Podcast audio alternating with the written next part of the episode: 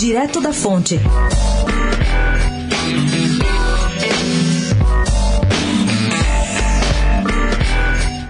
Ao declarar que deixou a prefeitura com 500 milhões de reais em caixa em 2016, o petista Fernando Haddad estava lidando com números concretos. Também eram exatos os valores citados por João Dória, que lhe sucedeu e reclamou publicamente de um buraco de 7,5 bilhões de reais. O petista se referia ao saldo da conta corrente em 31 de dezembro. O tucano, por sua vez, olhava para o orçamento oficial desenhado por Haddad, aprovado pela Câmara e que lhe caberia cumprir durante a prefeitura paulistana. Hoje, as contas da cidade estão melhores, permitindo investimentos de até 7,3 bilhões de reais, segundo contou a coluna na semana passada Mauro Ricardo Costa, secretário de governo de Bruno Covas, com quem ele conversa quase diariamente para tratar do andar da carruagem das contas e para ouvi-lo quanto às prioridades e formas de atendê-la. É curioso notar que quando a Semineto foi à caça de um especialista para colocar ordem no Caixa de Salvador em 2013, achou Mauro Ricardo.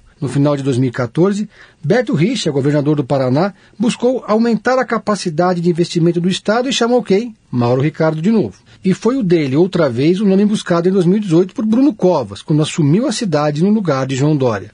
Filho de Niterói, de 58 anos, requisitado gerente de finanças públicas, ele gosta de encarar missões quase impossíveis, mas faz questão de ressaltar que, para dar certo, o governante tem de assumir o desgaste político de tomar decisões duras e de se empenhar junto ao legislativo local. Pedro Venceslau, especial para a Rádio Dourado, direto da fonte.